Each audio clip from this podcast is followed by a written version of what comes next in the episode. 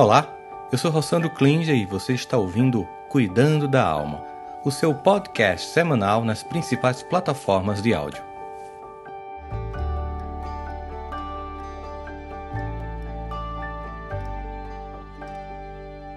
Bom, sejam bem-vindas, sejam bem-vindos ao nosso sexto episódio do Cuidando da Alma. Estamos na série Renascer e esse é um quadro que vai acontecer sempre nos domingos de manhã. A série Renascer é uma série, porque o, o programa chama-se Cuidando da Alma, mas terão várias séries. A primeira que eu fiz foi, que estou fazendo com vocês, é a série Renascer. Vamos falar um pouquinho, muito rapidamente, summarizadamente, do que eu já mostrei nos quadros, no, nos programas anteriores. Então, o nosso primeiro quadro começou no com um episódio falando sobre as variáveis emocionais do desenvolvimento humano, né? que a gente tem questões culturais, biológicas, históricas, econômicas, de orientação de vida, de família, tudo isso, genética, tudo isso está em jogo, em tela mental, quando nós imaginamos o que é nascer. Nós nascemos como seja um sujeito histórico dentro de uma cultura, dentro de uma família, num país, falando uma língua, vivendo uma religião, torcendo por um time, enfim, a gente começa a experimentar todo esse mundo externo e ele vai nos formatando e nós vamos interferindo nele, ele vai interferindo em nós. São as características das variáveis do nascimento. Vocês terem uma ideia como isso é impactante, é, as pessoas, quando elas mudam o idioma que falam, elas mudam características da personalidade. Tem estudos incríveis sobre isso. Você fala em inglês, fala em francês, você começa a mudar a característica da sua personalidade na fala. É como se a língua ativasse questões psicológicas que uma outra língua não ativa. Isso aí tem sido estudos e cada vez mais os estudos têm sido desdobrados nisso. No nosso segundo episódio, nós falamos sobre a necessidade exagerada de aceitação dos outros. Quando a gente tenta demais essa validação externa, o quanto isso prejudica a nossa jornada de desenvolvimento, porque obviamente eu vou estar lhe dando muita atenção às pessoas, esquecendo daquilo que é essencial para mim. Isso é importante, gente, porque não é que a gente vai desconsiderar todo mundo. Tem pessoas cuja opinião é muito importante. lembro quando uma paciente chegou para mim e disse assim: ah, Rossandro, eu resolvi não escutar mais ninguém, eu vou ser eu mesma e tal, e tal. Eu, ah, que legal, mas ó, tem, tem um limite, tem um critério aí. A gente não pode simplesmente ignorar todo mundo ao redor. Por exemplo, a opinião das pessoas que nós amamos, elas são importantes, mesmo que em algum momento seja uma opinião que vai nos machucar, mas nós não podemos desconsiderar todo mundo. É um equilíbrio que a gente tem que ter. Tem gente que escuta todo mundo, tem gente que não escuta ninguém, nós precisamos fazer uma curadoria afetiva, ou seja, uma seleção de quem e do que que eu quero escutar para me desenvolver. É nesse sentido que a gente busca o nosso próprio aprimoramento espiritual, que é tão essencial, e aí eu vou, na minha maturidade, envolvendo-me nessa questão tão importante que é do crescimento, e esse crescimento vai fazer com que eu seja muito mais autorregulado, mais auto-apoiado, do que regulado e apoiado externamente. Quanto mais maduro eu me torno, mais madura eu me torno, eu tenho menos necessidade dessa aprovação externa e tenho muito mais necessidade de uma aprovação interna. De modo que, às vezes, o mundo está me reprovando, mas eu estou com consciência muito tranquila e serena de que eu estou vivenciando uma experiência digna e justa, então aquela opinião diminui. Mas a opinião do mundo é impactante para nós. Então, no episódio 2, e todos os episódios estão aqui embaixo, no link da descrição, se você quiser assistir a série depois, se você não, não assistiu as, as outras episódios, é só clicar aí embaixo, tem todos os links da série. No nosso terceiro, nós falamos um pouco sobre as estratégias do ego para fugir do desenvolvimento espiritual, uma questão muito mais psicológica. No quarto episódio, nós falamos quais são os, o poder dos pensamentos na nossa vida, quanto o pensamento pode ou não interferir na nossa existência. E no episódio de semana passada, nós começamos a falar sobre o que é bypassing espiritual, ou seja, como é que acontece um despertar espiritual alienado ou falso, ou que não é real. E a grande questão é se a gente pode se enganar ou não, como é que isso acontece, de que modo isso ocorre. E hoje eu quero falar para vocês de tópicos exatamente de como esse, esse, essa alienação espiritual, essa estratégia inconsciente muitas vezes de não crescimento ou desbarrar com a dor do crescimento faz com que muitos de nós criem uma espécie de falseamento desse crescimento espiritual, tá? Queria falar de uma coisa, né? Eu estou com apoio para fazer esse quadro do Educa 21. Educa 21 é uma solução socioemocional para as escolas.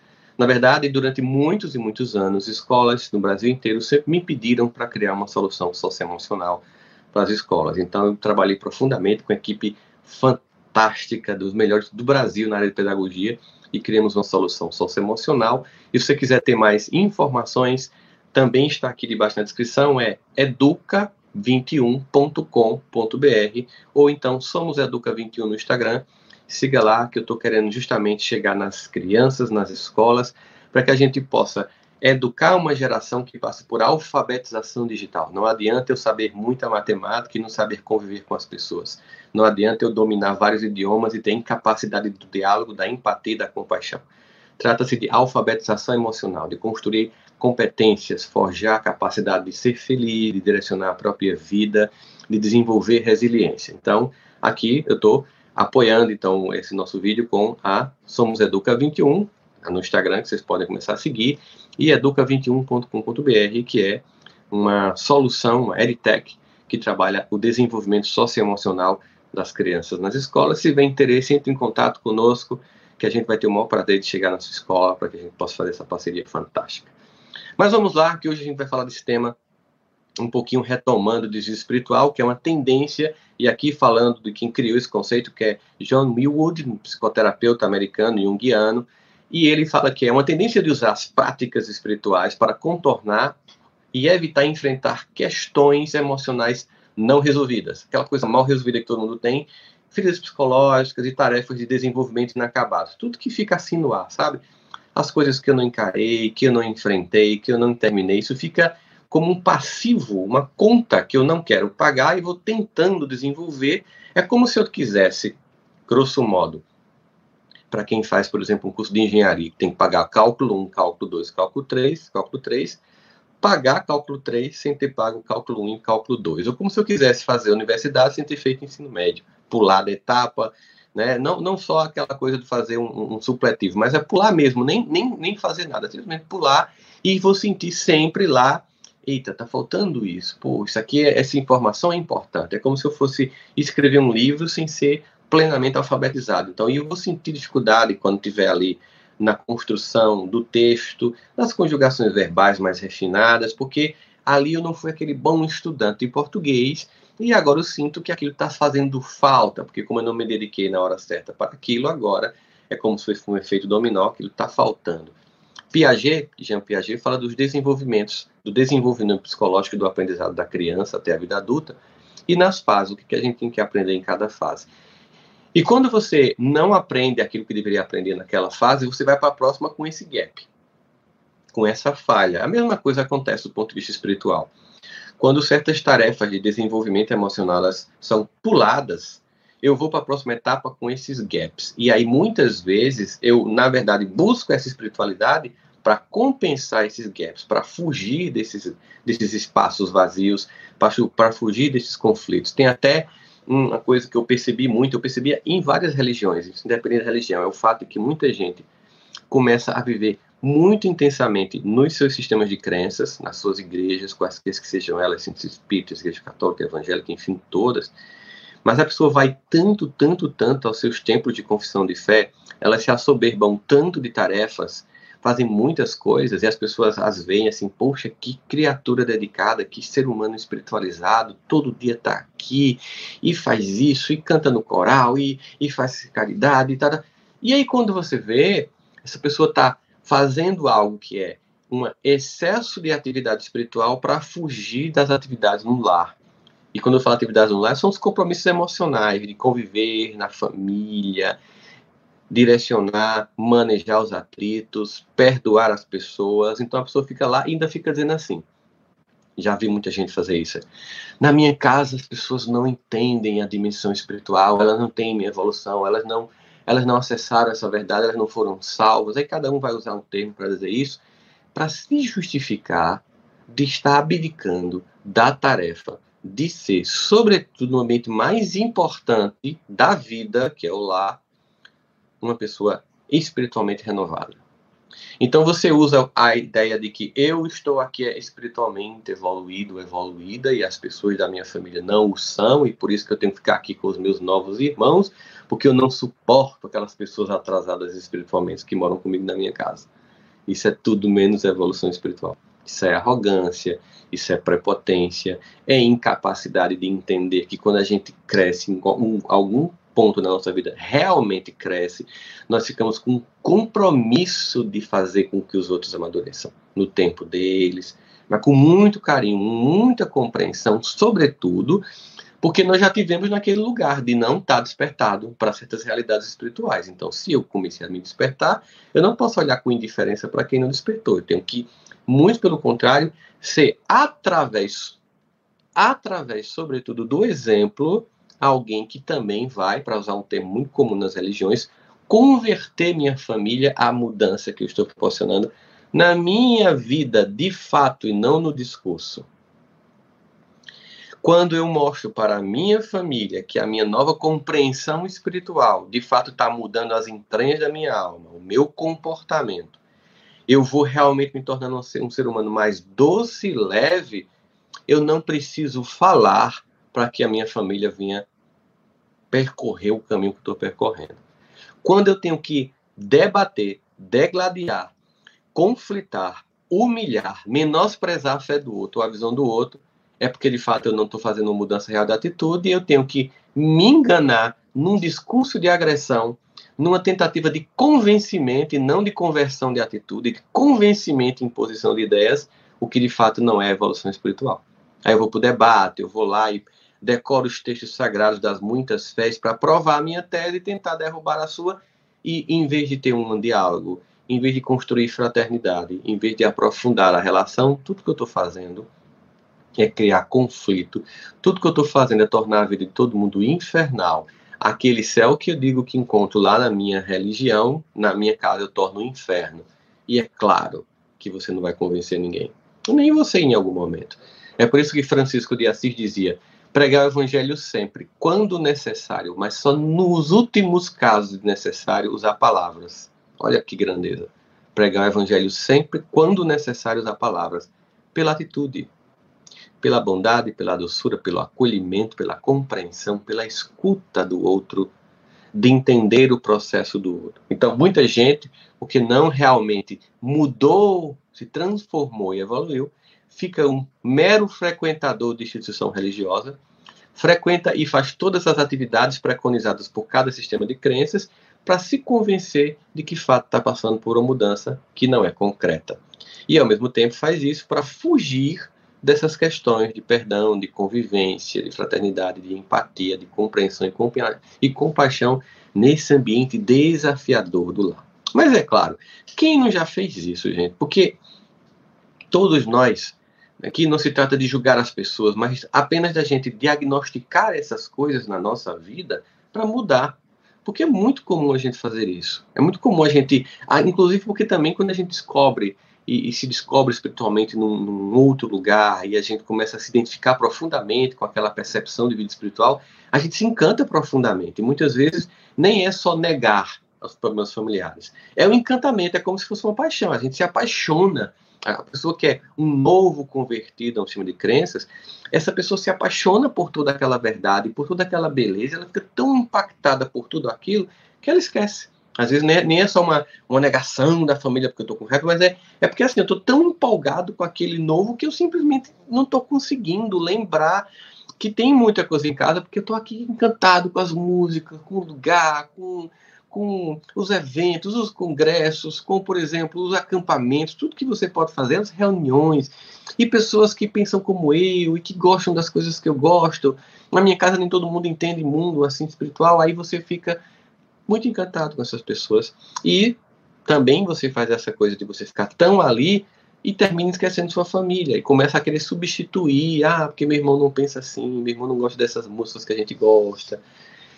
Mas é seu irmão, a sua irmã, seu pai, sua mãe, sua avó, sua tia, sua família, aquele núcleo sagrado, aquele templo fundamental. Mas ainda tem uma questão seguinte, é que por passar por um processo de despertar pode ser tão doloroso, porque também demonstra a nossa necessidade de transformação, que a gente prefere não encarar certas coisas. Então a gente fica como se fosse tentando fazer uma coisa que nem sempre é possível, como se existe uma coisa chamada luz demerizável, é que você regula a intensidade da luminosidade, que a gente tem na tela celular, deixa mais luminoso, menos luminoso. As pessoas querem fazer uma, sabe, não, deixa eu Só que às vezes quando a gente destapou na vida espiritual para que a gente evolua, não dá para você dizer, não, vou abrir só até aqui, de repente abre-se uma caixa de Pandora de surpresas dentro de você, das suas sombras psíquicas que você, poxa, não esperava isso. E aí muita gente foge. O despertar, ele por si só é muito difícil. Mas nós não podemos esconder, a gente não pode se esconder daquilo que já foi iluminado, a gente não pode é, fugir daquilo que já foi tornado visível na nossa alma e que está pedindo cura, e está pedindo transformação, e está pedindo conversão de atitude. Não, não. Uma vez que, uma vez que tirou, tem que ir até o fim. Por mais doloroso que seja, mas o processo final é muito libertador. Nenhum de nós gosta, obviamente, de lidar com a dor, mas o que nos serve é que ela realmente nos possibilita entender o que é e que não é mais importante, o que serve mais o que não serve mais. Quando eu realmente mudo de atitude, mudo a minha compreensão de patamar, eu começo a saber o que realmente é importante continuar e o que não é mais. Eu realmente sei que caminhos já não são mais, não fazem mais sentido percorrer e que outros caminhos são necessários. E se trata também, obviamente, de encarar as próprias sombras. Mas vamos lá aos sinais claros que você está passando por um desvio emocional, para que você imagine assim. Lembre-se sempre, quando a gente fala dessas questões, é muito comum a gente pensar, pois se a cara de fulano era tão importante que fulano estivesse vendo isso, porque ele é bem assim. Se você acha que se é a cara de fulano, compartilhe o vídeo para fulano ver, tá? Mas aqui, se você está assistindo agora, pensa isso na sua vida. Não pensa como isso se aplica na vida de fulano e de fulana. Pensa como isso se aplica na sua vida. Como se aplica na sua vida os desvios espirituais? Primeira coisa que caracteriza um desvio espiritual não focar no aqui e agora, vivendo muito mais nesse reino espiritual o tempo todo do que na realidade presente. É claro que o, o espiritual é muito transcendente, é muito fantástico e a gente pode passar por uma total desvinculação com o aqui e agora. Então você esquece que você tem boletos para pagar, monografia para terminar, o livro para terminar, a roupa para lavar, a família para ajudar. Você tem que fazer as suas coisas do mundo aqui e agora. Esse mundo material que ainda exige de nós presença e consciência de estarmos aqui agora.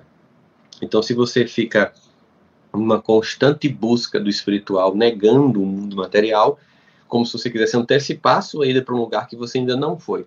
Não se trata, veja só, é diferente de você viver no mundo material sempre numa perspectiva espiritual, ou seja, se entender como um ser eterno que está numa situação transitória. E que isso aqui não é resposta para a sua vida e que todas as coisas não se definem por, por sua presença no mundo. Isso é uma compreensão espiritual da vida. Ou seja, eu não sou um ser espiritual, é, eu não sou um, um, um, ser humano que no fim de semana tem uma experiência espiritual. Não.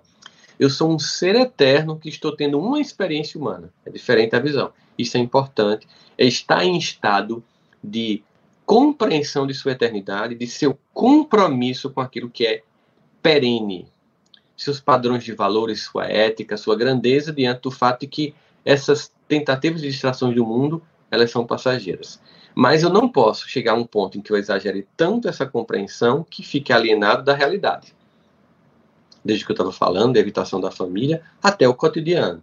Então, eu dizendo, mas é porque eu tenho uma missão espiritual. Beleza, você tem uma missão espiritual, sei lá, você tem uma, o dom da palavra, o dom da profecia, cada religião dá um nome, você tem mediunidade, não importa que nome que você dá a esse seu dom espiritual e aquilo que você diz, eu tenho uma tarefa a cumprir espiritual, é certo que sim, mas isso não vai lhe impedir de fazer, isso não deve lhe impedir de fazer o que você tem que fazer para a sua vida. Você não pode. Eu conheço pessoas que ficam tão é, encantadas com esse espiritual transcendente que começam a achar que tem uma missão profunda, e pode sim ser mesmo, que aí não, não querem trabalhar e começam a passar necessidade. E começam a pedir coisas às pessoas. E começa, por isso, obviamente, acontece. Ser humilhada, né? Ser, ah, não é só, fica aí nessa alienação, aí não paga os boletos, não vai, não vai trabalhar, não faz uma coisa, não estuda outras coisas, não, não, a gente não consegue conversar sobre outra coisa. E aí sim é como se você se alienasse. Então, se nós estamos também numa experiência material humana, ela também tem um impacto, ela também tem um lugar e precisa ser acolhido. Em um equilíbrio de entender a minha necessidade de focar no aqui, no agora, nas coisas do humano, mas também ter essa busca do espiritual. Então, é uma das questões desse desvio. Enfatizar demais o lado positivo das coisas e evitar o lado negativo. Então, você tem uma seria aquela felicidade tóxica, um conceito muito trabalhado hoje em dia, né? Você só vê tudo positivo. Não se trata de ser otimista e grato, isso aí não. Você ser otimista e grato é altamente importante, mas uma pessoa otimista e grata, ela não deixa de ver os problemas. Ela não foca só nos problemas, ela enxerga os problemas. Uma pessoa que ela nega os problemas, que ela vê o mundo só com o belo, ela não se nem se responsabiliza por mudanças na vida dela e do mundo, porque ela acha que o mundo está perfeito e o mundo não está. Então não se trata de ficar focado só no negativo, é entender que tem coisas ruins acontecendo e que eu tenho um papel e posso mudar isso aí, mas também entender, sobretudo, que eu tenho que, em meio a tudo, também ter uma visão de gratidão. Eu tenho que olhar para tudo isso e pensar também existem lados de aprendizado positivo mas sem o exagero de negar, não, tá tudo em ordem, é tudo perfeito, nada tá como você está imaginando aí, não, que é isso. Então, nesse movimento aí de desenvolvimento espiritual, muitas pessoas elas simplesmente tentam enfatizar demais o lado positivo. Outras, e por causa disso acontece um outro evento, que é ser excessivamente desapegado. Sim, tão desapegado e tão desapegada que não constrói o mínimo de estabilidade material que é necessário para o mundo que a gente vive. Não, não. Total. E aí, essas pessoas, justamente por um profundo desapego, uma desidentificação com o mundo material, e é muito fácil acontecer, porque o espiritual é muito, muito encantador. O mundo da experiência da fé é muito, muito apaixonante. E é por isso que muita gente no passado, e ainda hoje acontece isso, vão para retiros e nunca mais voltam, ficam lá em um estado de contemplação. Mas para a maior parte de nós que ainda está aqui no dia a dia da vida, ralando, sabe, para pagar as contas, para educar filho, para se educar, para se desenvolver, para conviver em sociedade, esse desapego excessivo faz com que muitas pessoas, durante a juventude e tal, vivam muitas experiências de fé e, de, e, e ajudar muitas pessoas, não constroem uma vida profissional, uma habilidade profissional, não desenvolvem uma empregabilidade e depois vem passar necessidade na velhice porque desconsideraram que estar no mundo material tem também as suas exigências e seu lugar. E mais, tem outra coisa.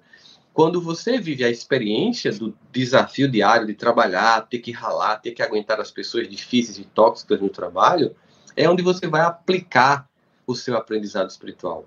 Senão você não vai experimentar ele. Será que eu realmente tem até um conto bem interessante, um conto budista que o o indivíduo está no mosteiro lá, anos e anos, e aí diz, mestre, eu estou pronto para voltar ao mundo, eu vou voltar para a minha vila, eu agora sou uma pessoa iluminada, nada mais me abala. Aí o mestre, não, você não está pronto ainda. Não, eu estou pronto. Eu tenho assim, não, você não está. Não, eu estou pronto, mestre. Então tá, fazer o seguinte.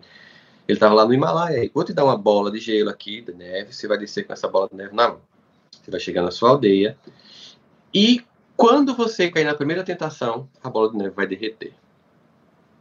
Ele vai chegando lá, descendo com aquele encantamento, cantando os hinos e tal, aquela coisa toda, estado contemplativo, tal, aquela sensação de enlevo espiritual. Quando ele entra na aldeia dele, ele volta para casa dele, o irmão dele, a quem ele não via há mais de sete anos, se tornou uma espécie de curandeiro, é uma história bem antiga, e tinha uma moça lá que tinha tido um, uma, um, uma ferida na perna.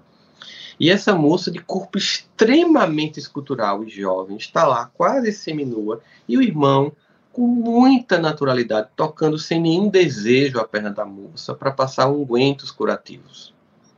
Ele olhando tão somente uma paciente, alguém que está precisando de ajuda. E ele, quando vê aquele corpo escultural daquela jovem, belíssimo, a bola derrete. Então, ou seja, se eu fico nesse espiritual sem testar ele no material, como é que eu sei que realmente eu, eu transcendi? Se eu, quando uma pessoa me tranca no trânsito, eu já esculhambo ela. Quando uma pessoa tenta me humilhar no trabalho, eu já me troco, quero vingança. Então, ou seja, viver nesse mundo material é uma forma de testar a minha força espiritual. Ser excessivamente idealista também é uma coisa que as pessoas fazem muito assim, viver nesse plano assim totalmente não prático que também tem a ver com esse desapego. As coisas estão conectadas, percebe? Você não tem uma vida, é, uma vida prática no que diz respeito à sua experiência de construção da sua identidade. Então você fica muito buscando esse transcendente, mas você nega essa realidade, você vive muito numa, Aí você está sempre discutindo questões teológicas profundas, você está discutindo traduções e mais traduções, e porque a palavra no original é assim. Não que não seja importante, esses estudos são importantes, tem pessoas que se especializam nisso, que contribuem, são pessoas que têm a missão de ensinar de forma mais profunda o sistema de crenças, mas muitas pessoas fazem isso não para realmente aprofundar a compreensão, mas só para viver no plano das ideias. Tá? Tem outro que é, esse é muito engraçado, é ter um sentimento de que tem direito. Não, agora eu, eu sou especial. Eu faço parte de um grupo especial.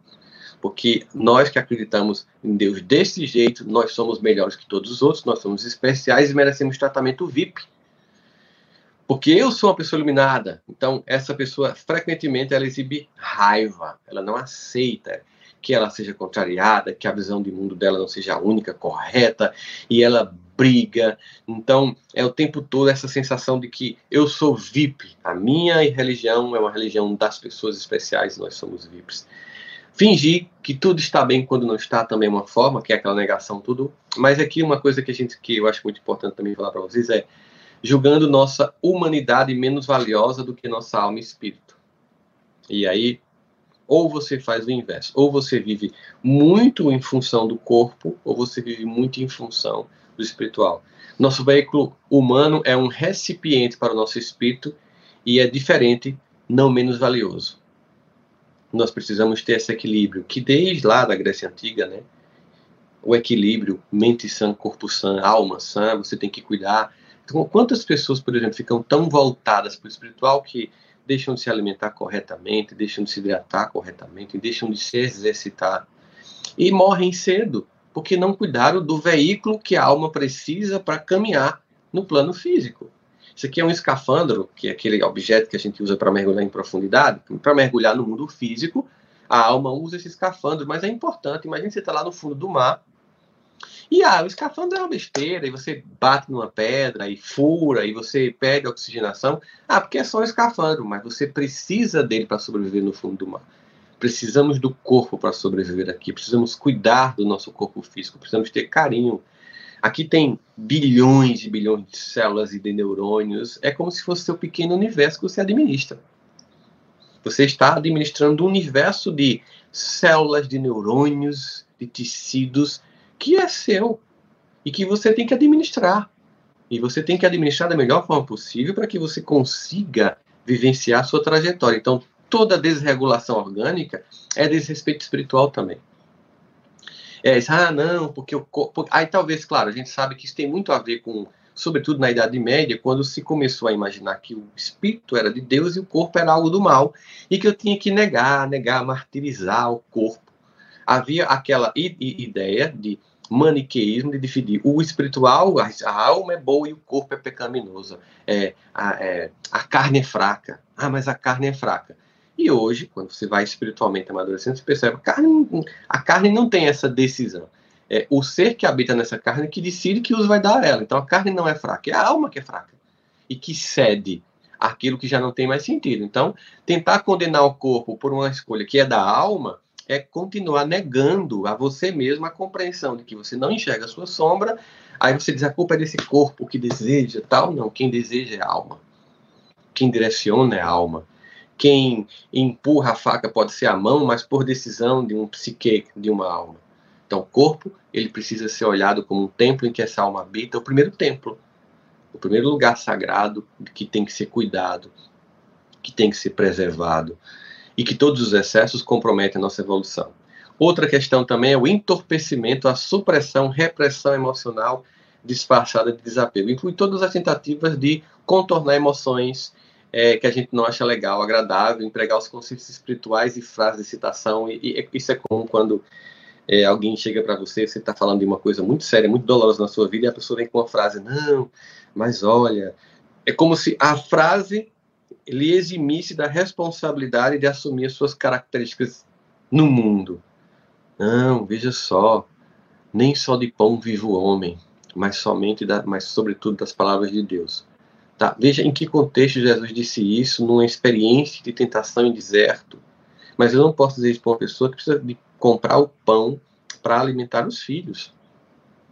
Então você fica usando frases soltas fora de contexto, A gente sabe que quem tira frase do contexto gera pretexto. Para que você não cumpra seu papel no mundo.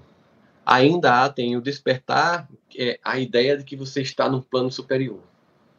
E aí você se sente completamente acima. E, finalmente, acho que é uma coisa também que é importante ser dita, que é a ideia de que, como se fosse assim, a sua transformação espiritual, o seu desenvolvimento espiritual, não significa que você está com a carta na sua mão que lhe dá o direito de atropelar as outras pessoas. Do tipo assim, como eu tenho a verdade espiritual, eu tenho o direito de humilhar, eu tenho direito de ridicularizar os outros sistemas de crenças, porque foi exatamente essa compreensão, esse desvio espiritual que fez e que faz com que ao longo da história humana, homens e mulheres do mundo todo, em várias religiões, usem a violência dizendo que está a serviço de Deus. Foi assim que aconteceu as cruzadas, os atentados terroristas, são pessoas que acreditam estar servindo a Deus e não estão, e por isso se autorizam, quando não a ridicularizar, menosprezar, fazer piada com a fé do outro, ou até mesmo matar, dizendo que eu estou atendendo a um desígnio de Deus numa guerra santa. Então, esse é o maior desvio espiritual, quando o chamamento para a fraternidade é transformado num chamamento para o conflito em que eu vou, através da ideia de que eu sou o único que tem a verdade, por isso posso te menosprezar, posso te criticar, posso te humilhar e posso até te matar. Esse é um grande desvio espiritual. Né? Queria mais uma vez aqui falar para vocês que esse programa está sendo um apoio da Educa 21, uma escola de desenvolvimento socioemocional para escolas. Se quiserem conhecer, vocês digitam educa21.com.br ou no Instagram somos educa21. Há muito tempo as escolas me pediam para desenvolver um conteúdo socioemocional e durante muito tempo eu vinha trabalhando com uma equipe profundamente capaz de pessoas na área de pedagogia. Temos vários, vários desenvolvimentos emocionais. Nós temos uma solução EdTech para escolas, com desenvolvimento para não somente para os alunos, porque nós temos uma visão de que não somente os alunos devem ser atingidos, mas também os professores e os pais numa escola de educação parental. Então, se quiserem conhecer e ter contato, levar para sua escola, vai lá, educa21.com.br ou então no Instagram somos educa21, que a gente vai ter um prazer enorme de entrar em contato com a sua escola para falar um pouquinho desse nosso projeto. Um beijo no coração de todas e de todos e bom domingo, a gente se vê. Até mais. Espero que você tenha gostado do nosso podcast de hoje. Este conteúdo é transmitido ao vivo todos os domingos às 10 da manhã pelo meu canal do YouTube. Trouxemos este conteúdo para as plataformas de áudio para que você possa continuar cuidando da alma durante a semana.